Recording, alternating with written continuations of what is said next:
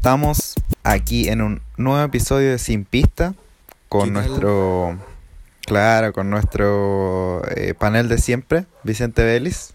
Presente. Y Joel Sandoval aquí reportándonos luego de un pequeño break, pero aquí estamos de vuelta al fin y al cabo y nos vamos a tirar la piscina al tiro con el primer tema. Se cierra la competencia más importante a nivel de clubes europeos y del mundo con el ganador que yo esperaba. Lo dije en el podcast hace un par de podcasts.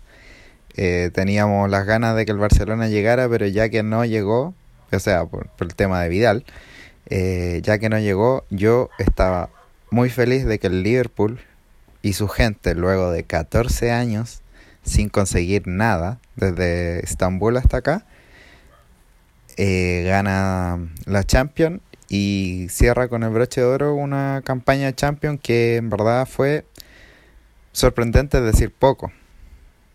Sí, estoy de acuerdo yo. Eh, sí, pues estamos los dos muy contentos. Igual, igual yo siento que vais a estar de acuerdo conmigo en que en general la gente que ve fútbol esperaba mucho más de esta final.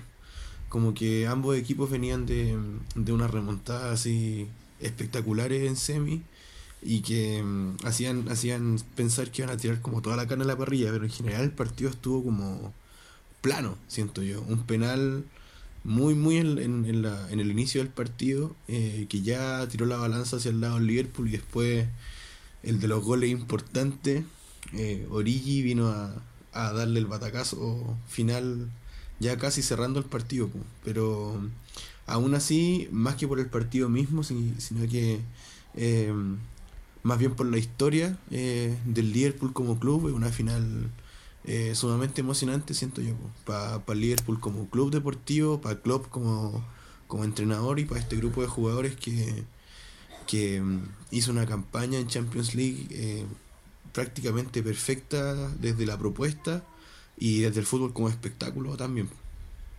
Absolutamente, como tú decías, el gran Divock Origi tres tiros al arco en Champions League, tres goles, dos al Barcelona, uno en la final. Simplemente espectacular. De meme a, a mago. Claro, y sí, o sea, en verdad se esperaba, eh, o sea, la expectativa estaba muy alta, pero de igual manera las finales siempre son cerradas y la Champions no es, no es una excepción. Entonces, eh, yo igual de cierta forma lo esperaba. En verdad, el pronóstico se fue a la basura con el tema del, del penal, pero mm, yo siento que si algún eh, análisis se puede hacer, es que lo ganó el equipo que lo quería más. Porque la presión que sintió el Liverpool, sobre todo haciendo una tan buena liga y perdiéndola de todas formas, eh, tenía que cerrar este esta temporada con la, con la Champions en mano, si no todo este trabajo, toda esta generación, todo este año se hubiera perdido. Para los Spurs era más eh, como una gracia. Eh, nadie esperaba que un club que no ha invertido nada en esta temporada en, jugadores eh, llegara a esta instancia final y de la manera en la que se dio y se metiera entre los Em, los sitios de Champion en, en, el, en el tema local. Así que yo creo que lo que pasó, lo, lo que a veces pasa, y da gusto que pase, que el que tenía más, más ganas, se ganó con más, más ganas que fútbol finalmente. Pero es la sexta brajona del Liverpool. Eh, unos videos muy lindos emergieron en la red, el video de, del capitán Jordan Henderson abrazando a su padre. Eh, los, los, jugadores tomando a Klopp, eh, presentándose a la barra, el clásico You'll Never Walk Alone.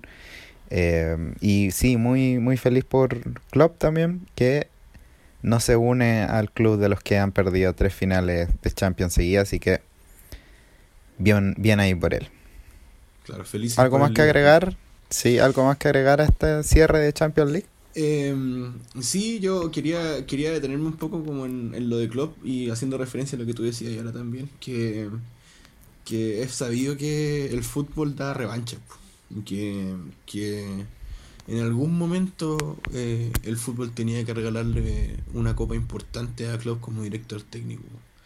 Em, después de haber hecho un campañón la Champions pasada y perderla eh, con un Real Madrid que venía fuertísimo y que ahora ya no lo es, eh, yo siento que em, se dio todo, se dio, se dio el rival, se dio el grupo de jugadores y también el tema del hambre que decías tú, porque al final cuando hay finales así que desde la propuesta no se ven muy interesantes, eh, siempre hay un equipo que, que con, con, elementos que se escapan de lo futbolístico em, logra mejorar lo que hacen dentro del campo de juego como para llevarse la, la copa para la casa. Pues. Y en este sentido, eh, ese equipo fue el Liverpool eh, en esta final. Yo vi, venía viajando, vi el partido casi completo, tuve una interrupción como de 20 minutos casi al final.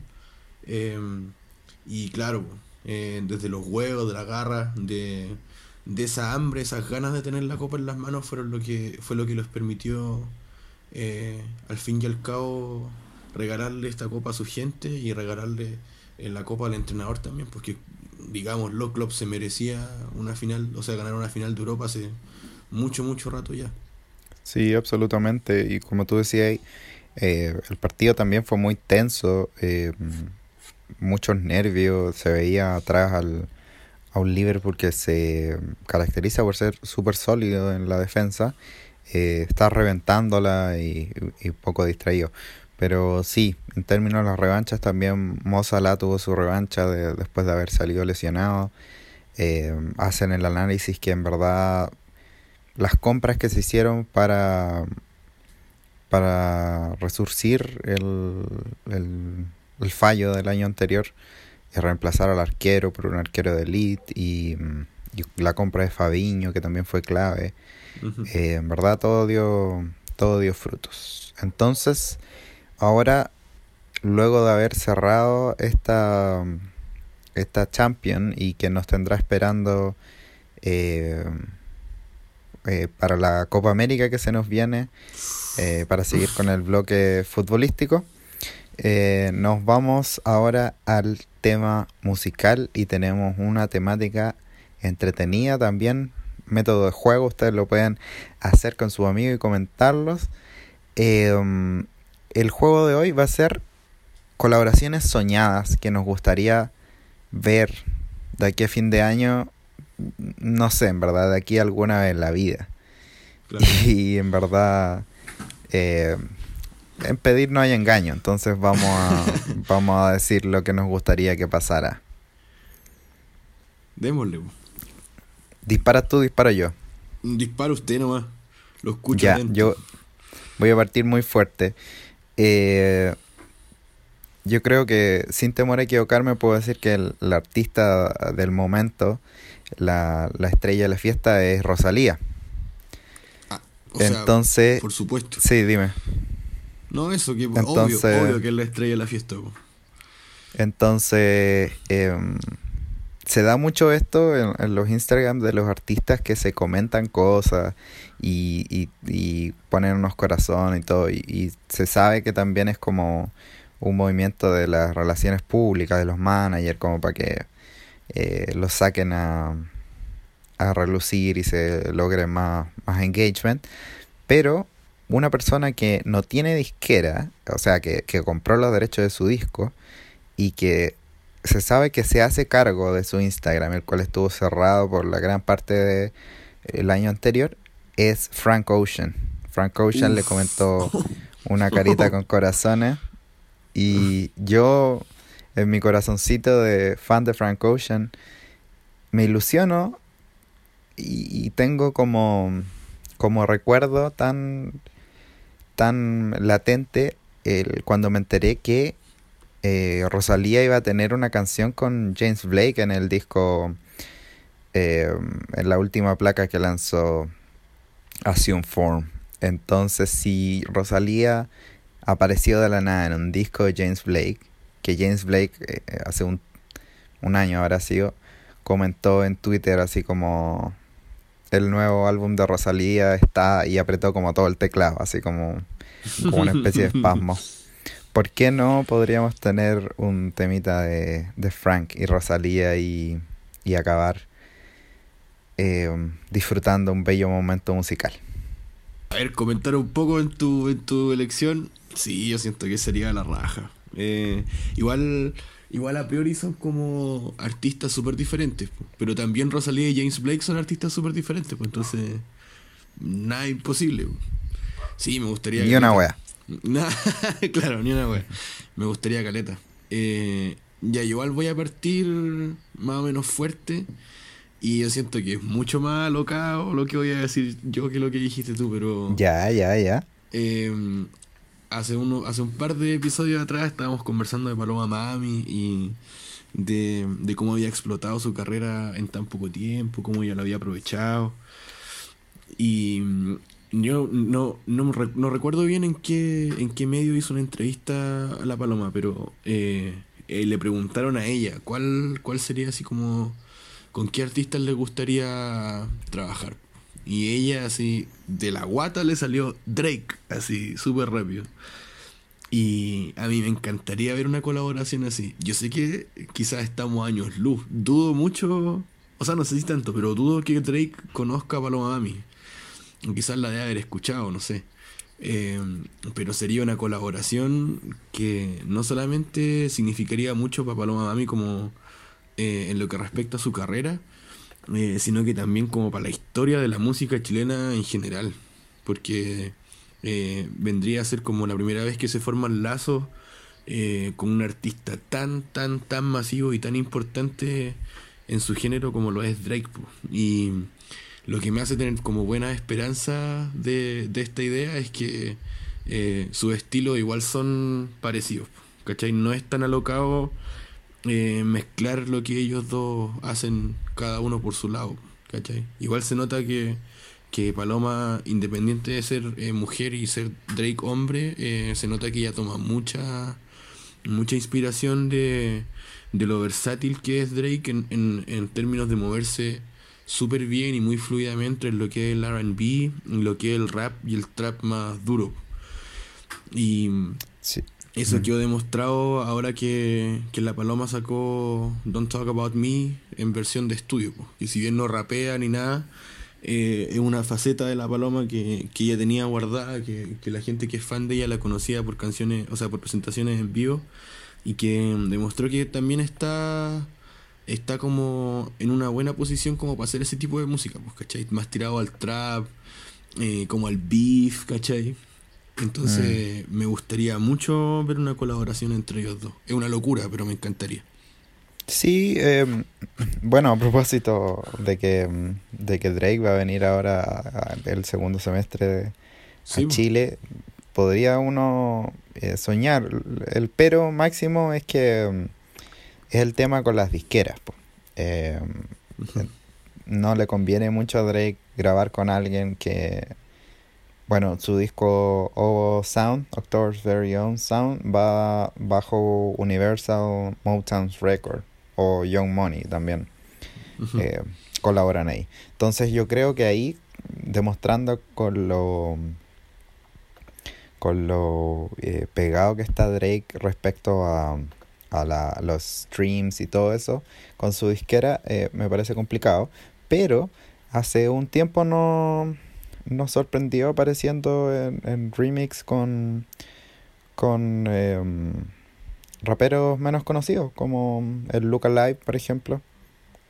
Entonces, puede ser, me gustaría. Eh, ya, yo, yo pensé que iba a decir otra persona, entonces vaya a cachar el tiro quién quería yo colaboración. Pero, como dijo eh, recientemente en una entrevista Pablo Chile, que se citó en todos los medios como la entrevista de, eh, de Pablo Chile enseñando a hablar chileno. Ah, ¿Verdad? En rapetón. Claro. Entonces él decía eh, que quería grabar con Arcángel. Quiero grabar con Arcángel porque es un duro, decía. Estoy citando a Pablo Chile.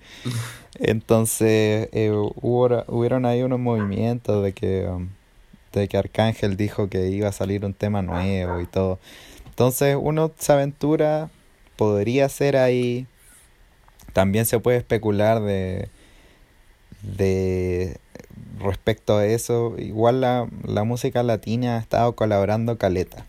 Y hace poco, bueno, no sé tampoco, mm, alrededor de esa entrevista, eh, que fue, sí, fue hace un mes, eh, um, Bad Bunny le comentó a, a Rapetón, creo que fue. No, no creo que fue directamente a Shishi Boss Paulito. eh, um, que, que le gustaba este, este cabro nuevo y que, que bueno que respetara como al, a la realeza en el fondo del género.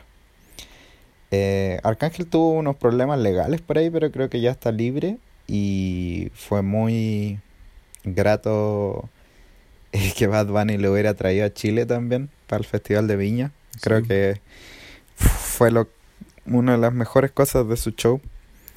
Eh, entonces, yo creo que de los de los tres que hemos dicho, el tercero es el, el, el que veo más eh, lograble, feasible, porque están dentro del mismo género. Él eh, ha estado yendo y viniendo, eh, Pablo, a Estados Unidos. Entonces, ¿qué sabe uno? claro, Puede ser. saber uno. Sí, estoy de acuerdo. De hecho, me, me sacaste como lo que iba a decir así después de ti.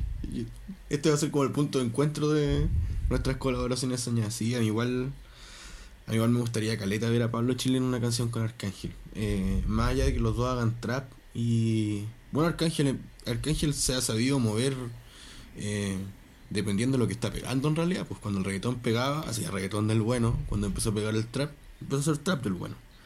Y... Sí, pues tu novio así, un temazo. temas. Eh, entonces, eh, yo siento que el, el- punto en común que tienen ellos dos es, también la versatilidad, ¿cachai? Porque, eh, claro, el Pablo, el Pablo, tenemos claro que su fuerte es el trap y que, y que el trap viene a representar lo que es como su zona de confort, que es como donde él nada mejor que en otro género. Pero mm, eso no quita que, que Pablo pueda pegar palos así haciendo reggaetón. O esa misma canción que tiene, es, esa canción que se llama Éxtasis, que hicieron con Oh, sí. Desafío Music, que es una, una mezcla de cosas, pues como hardstyle, Muy reggaetón. experimental. Claro, y, y el loco la rompe con, con su con su parte ahí, pues. Entonces, claro, eh, me deja como muy expectante de, de cómo Pablo Chile sería capaz como de... No estoy diciendo que sea malo, pero en el fondo de subir un poco su juego como para estar al nivel de Arcángel en un tema juntos. Eh, No, no, no creo que es como, como para mirarlo en menos, al contrario. Yo siento que, imagina, yo antes de el, el, el tema en colaboración, Flight, había escuchado como una canción del futuro, futuro en YC, el futuro fuera de órbita. Y imagínate esa canción tiene que 9 millones de visitas. Entonces, imagínate con una persona que no era muy conocida fuera de, del género del dembow, grabar con un referente, eh, un, un peldaño más abajo que Daddy Yankee, su eminencia máxima, yo creo que estaría, pero terrible. Y, y también como, ¿por qué no soñamos con, con, con cualquier otro reggaetonero? Así, ah, ¿por qué uno no dice, no, Pablo Chile con, con Arcángel? Es porque se comenta, él lo desea, decide hacer esto y el Pablo es muy inteligente. Entonces Sí. quizá lo hace como con la intención de que se arme, como que está decretando. No sé Con si su me- qué, se- lo hace con su qué. Claro, entonces, y, y son muy, em, creo que pueden hacer un trabajo muy interesante, se pueden coordinar muy bien, así como Bad Bunny se coordinó con él para hacer un trap espectacular. Lo mismo puedo ver eh, que haría Shishi Boss. Claro. Me toca, ¿o no? Así es. Eh, mira, a mí, y esto se me ocurrió ahora recién, porque tuve que improvisar por, porque, porque ocupaste a Arcángel y a- al Pablo. Pero mira, antes de pasar a mi, a mi opción, otro comentario en lo que en, en esta posible colaboración o en lo que deseamos Dale. como colaboración entre Pablo y Arcángel. eh, me pasa lo que me pasó hace poco cuando Logic sacó un tema con Eminem. Eh, ¿Ya? Porque tenemos que estar de acuerdo en que, en que cualquier artista de, de rap y hip hop gringo blanco que se ve blanco, siempre inevitablemente va a ser comparado con Eminem, porque Eminem es como el Billy Goat, pues como dice él, ¿cachai? El loco es el mejor rapero blanco y uno de los mejores raperos de todos los tiempos, entonces esas comparaciones son inevitables. Y cuando sacaron el tema juntos, yo antes de escucharlo, eh, eh, dije así como, oh, Logic aquí tiene que lucirse, porque si no, Eminem se va a robar el tema. Entonces, eh, extrapolando esto a una posible colaboración con el, entre el Pablo y Arcángel, eh, me pasa eso. Yo sé que, eh, que, que, Pablo, disculpa, tiene mucho en sí y que no hemos visto todavía. Y que la, la mejor, eh, el mejor espacio que tiene para mostrarnos eso y para mostrarle al público en general de lo que él es capaz de hacer, es precisamente una colaboración de este tipo. Porque en el fondo, cuando tú decís Arcángel con alguien más, tú cachai a lo que va Arcángel. ¿Tú cachai que el loco va a tener uno o dos punchlines así que todavía quedar así, o la media rima, ¿cachai? Entonces el Pablo tiene que, estar a la altura de esas circunstancias, pues a mí de verdad no me cabe duda de que va a ser así si, si esa colaboración eh, se lleva a cabo. Sería soñado. Sí, ahora eh, se me ocurre que yo me acuerdo que cuando, cuando nosotros estábamos chicos y, y el reggaetón estaba pegando como pega el trap ahora, eh, se, puso como de moda estos reggaetones así masivos que habían así 12 personas cantando en un tema como de 7 minutos. Eh, y que todavía se hacen. El, hace poco salió el Combo Me Llama Remix, que tiene como 7 u 8 artistas, Daddy Yankee entre ellos, Bad Bunny también. Entonces, Correcto, asesina y antes de eso te voté. Claro, ¿caché? Y eh, me gustaría ver eso como con todos los exponentes del, del trap eh, chileno. ¿Cachai? Un tema que tenga así, por ejemplo, que tenga Princesa Alba, que tenga ya Luca, a CAS, a Pablo Chile, a La Paloma, ¿cachai? A todo esto, a todo este grupo de artistas que está pegando, que se juntaran y hicieran así, que, que desarrollaran su idea y sacaran un palazo así de aquello. Me encantaría verlo así. Porque... Sí, em, los cabros de microtráfico lo comentaban justo cuando había salido eh, Tumbando el Club. De, que era la versión argentina de todo eso. Y si uno sueña, ellos decían, por ejemplo, eh, que el My Blood fuera el tema de, de todo Chile, así todo Chile. Pero uno puede soñar, ¿no? Uno puede soñar. Bueno, se viene el remix de My Blood en todo caso, con Mesías. Sí, pero, Ahí viene ¿Sí? medio fuerte. Mira. Eh, pero eso, sí, pero sería ver, Me, claro, me encantaría ver como... Y, siento que más allá de lo, de lo estrictamente musical, eh, sería como una buena representación de, de en la para que está el género, eh, como el género más fuerte de la música chilena hoy por hoy, pues que, que mm, yo me acuerdo que, que o sea, no sé, no, no me acuerdo, igual era chico, pero me da la sensación de que durante los 80, los 90 y los 2000, eh, como que las bandas locales, mm, como que musicalmente o, la industria los ponía como muy en contra. Y esa sensación siempre me ha quedado como de la música chilena. Y por primera vez mm. siento que está pasando completamente lo contrario, que, todos estos artistas que han sabido como posicionarse dentro de las listas y están sonando y pegando harto, como que todos se tienen buena entre todos, ¿cachai? Como que cero rivalidad, de repente se sacan fotos carreteando cuando no tienen show, ¿cachai? Entonces, plasmar toda esa buena onda eh, creativamente en un tema siento que sería así muy, muy bacán. Sí, yo creo que yo creo que está como se dice en inglés long overdue.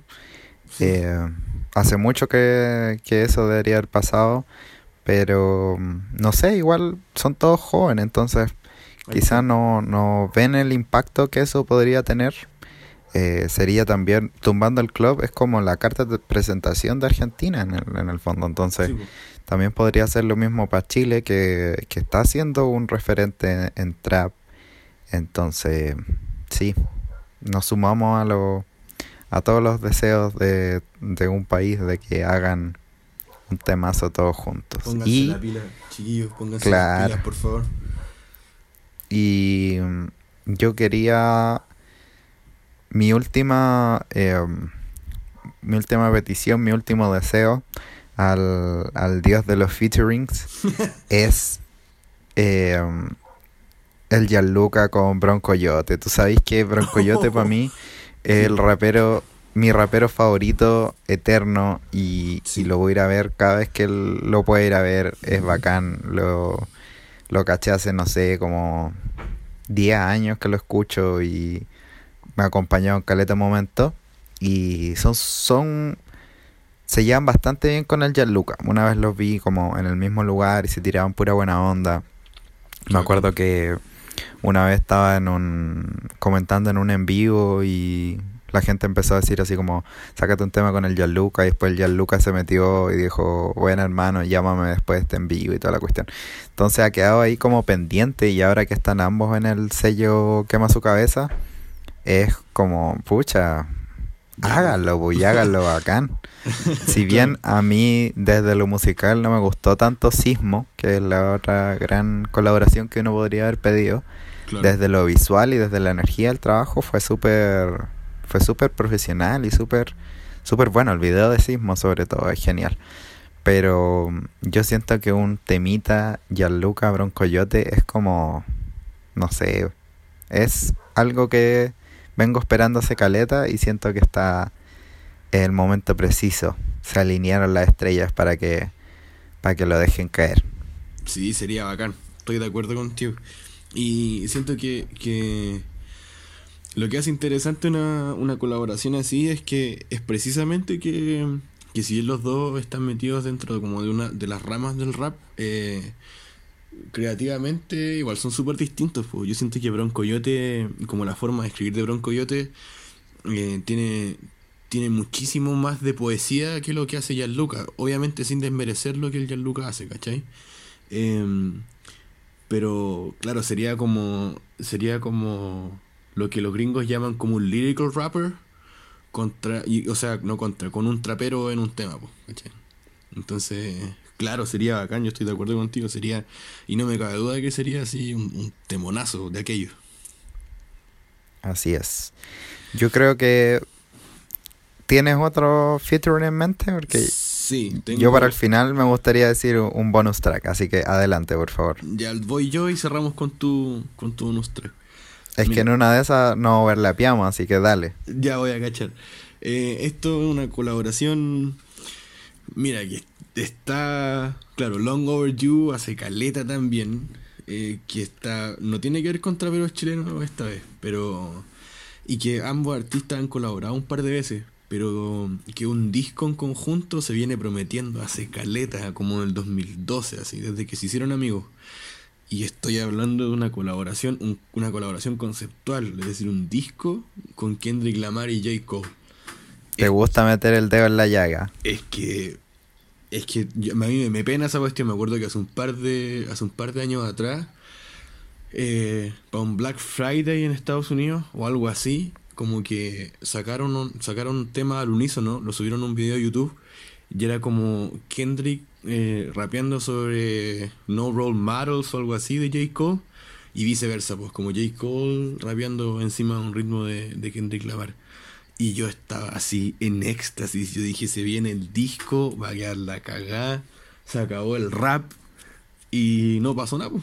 ahí quedamos. Y lo vengo esperando hace mucho rato. Ambos tienen un tema juntos en, un disco de J. Cole que se llama Born Sinner. El, la canción se llama Forbidden Fruit. Pero Kendrick no rapea, es parte como del coro.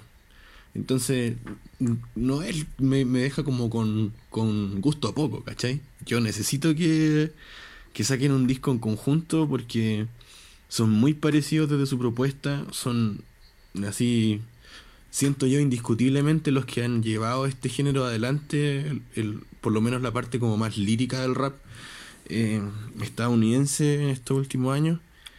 Y Siento que un, un, disco entre ellos dos, ni siquiera un disco, quizás cuatro canciones, tres canciones, una cosita así cortita, sería suficiente como para romper el juego del rap así a nivel mundial. Sería extraordinario.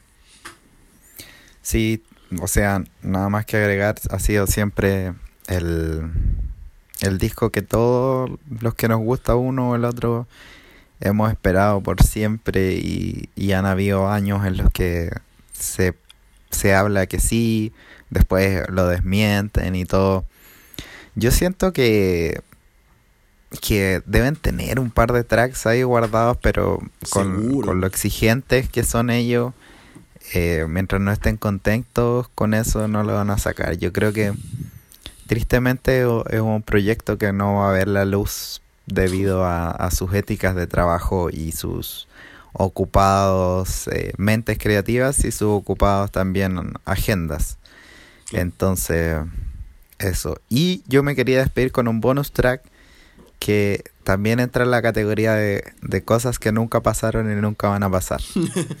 a ver. Me gustaría un tema de Pablo Chile con la Paloma Mami, pero no se puede y no va a pasar. Ahí lo dejo. No quiero, no quiero perder mi, mi poca credibilidad como, como aficionado de la música y del deporte, que está muy cerca de, de cero, eh, diciendo que esto es solo un deseo mío y que no tiene nada basado con la realidad, pero me imaginaba el otro día que podría ser como un tema de Paloma Mami con un verso de de Pablo Chile. Sería así como, como cuando, no sé, pues está de la gueto en, en un tema, sería bacana, así como solo por, por la idea de, de que se juntaron como los que están llevando la batuta en distintas áreas de, de la música urbana chilena. Pero lo desmiento enseguida diciendo que por muchos motivos estilísticos, artísticos, personales, de disquera, de todo eso, no, no va a pasar, cabros. Lloremos. Lloremos. Terrible, oremos. Eh, claro, no, nada más que agregar. Nada más que agregar. Ahí la vamos a dejar. Ojalá, Dioses del featuring, ojalá suceda alguna vez. Así tengamos 40 años y ellos anden por ahí. Ojalá suceda. Sí, pero no quiero eh, subirle el ánimo a la gente, no, no, no, nos ilusionemos. Eh, ahora vamos a movernos hacia la NBA, que ha estado bien entretenido con un resultado de 1 a 1 en lo que van eh, las finales. Sí, pues, está, está fuerte, está fuerte la cosa. Eh, mira, yo el, segundo partido no lo vi completo, pero el, primero sí. El, el, partido, primer partido en Toronto. Eh, bueno, recordar que las finales de la NBA son entre los Golden State Warriors y, y los Toronto Raptors. Y yo veo, mira, de buena primera, a mí me dio la sensación de que no estaba viendo las finales. No sé si por la costumbre de tener a Lebron ahí mm. y que ahora ya no esté, o como por la propuesta de ambos equipos. Yo siento que Toronto en el primer partido jugó un partido muy inteligente. Em, como que empezaron bien, empezaron bien los tiempos que tenían, supieron ocupar bien sus oportunidades. Y en el fondo el resultado final fue el reflejo de lo que había sido todo el partido, de mantener una diferencia que iba entre los 7 y los 12 puntos. A todo momento creo que lo más cerca que estuvieron los Warriors fueron como 5 puntos, pero nunca estuvieron arriba. Eh, no así en el segundo. Eh, yo siento que, que a ver, es, es mucho más fácil ir a un tercer partido al, a San Francisco, en el fondo, al, donde juegan de local los Warriors, estando 2-0 arriba que a 1. Porque los Warriors son un equipo que aprovecha muy bien su localidad. Entonces, por, por lo poco, es independiente de lo poco que me gustan a mí los Warriors, yo igual veo súper factible que aprovechando esa localidad, eh, esta, esta serie vuelva a Toronto con un 3 a 1 a favor de los Warriors. No me sorprendería que fuera así independiente de las bajas que tienen. Ahora Clay Thompson se lesionó en el segundo partido y no sé si vuelva para el tercero. Eh, KD no va al tercero definitivamente. Pero aún así, eh, son un equipo que han demostrado en los últimos cuatro años que son tremendamente fuertes, han ganado tres de sus últimas cuatro finales. Eh, entonces yo veo a, lo, a Toronto como, como que les falta hambre, ¿cachai? Como que les falta eh, como... Como que están muy pollo. Sí, como pajarito nuevo. Y se entiende, ¿cachai? Claro, las primeras finales de la franquicia y todo. Pero tení al frente del equipo un loco de, como Kawhi Leonard que les ganó unas finales a LeBron en Miami, con 21 años, ¿cachai? Es un loco que, a pesar de que es joven, tiene mucho recorrido en la liga y sobre todo en playoffs y en instancias definitivas. como son las finales de la NBA. Claro. Entonces yo siento que Juega él- más como un veterano. Claro, yo siento que él en su en su en su estatus como de líder del equipo, como el que lleva el equipo al frente, eh, por el que pasan en la mayoría de las instancias ofensivas, él debería demostrar, eh, si bien en su estilo, mucha más hambre de la que está demostrando. Eso les falta a Toronto, eh, como sacar hambre de esta situación. Y mm, se les viene complicadísimo. O sea, el del Oracle Arena es una caldera en partidos así. Correcto, y, y también lo fue Toronto, pero eh, lo que comentábamos del partido 1 mientras lo veíamos eh, fue lo que faltó en el partido 2. En el tercer cuarto, eh, um, Golden State termina sacándole una diferencia de 13 puntos. Claro, 20-0 Entonces- creo que fue. 20-0 entre el final del segundo cuarto y el principio del Claro. Entonces, eh, ahí es donde reviven lo- los Warriors y, y hay que estar, po. hay que poner el pecho a las balas. Em, entonces, sí, yo también, yo también esperaba que esta serie se fuera 2 a 0, pero 1 a 1 lo complica muchísimo. Eh, también viendo el registro que tienen en el Oracle Arena. Eh, pero igual el, el norte pesa, así que mm, veremos si es que llegan con un 3-1. No creo que se determine en pocos partidos esta serie. No, yo tampoco creo. Va a ir fácil a un juego 7 y espero, espero que sea así. Para que sean unas finales entretenidas este año. Unas finales de aquellas. Sí, como las que nos gustan. Sí, mucha mucha expectativa respecto a esa llave y a ver si le quitan el reinado a los Warriors. po, Ojalá, porque de una vez por todas. la posibilidad del 3-pit, que no es menor. No es menor. po. Ya pues, estimado, una versión un poquito más eh, Acotada. claro, acotada. eh, volveremos ya eh, cercano al inicio de los compromisos sudamericanos del Mundial Femenino que ya va a estar en curso la otra semana. Sí. y con otro jueguito musical. Ojalá los dioses del featuring y los remix nos escuchen. Pero hasta ahora hay que esperar nomás. Nos despedimos con mucho cariño. Hasta la próxima. bien. Chao, chao.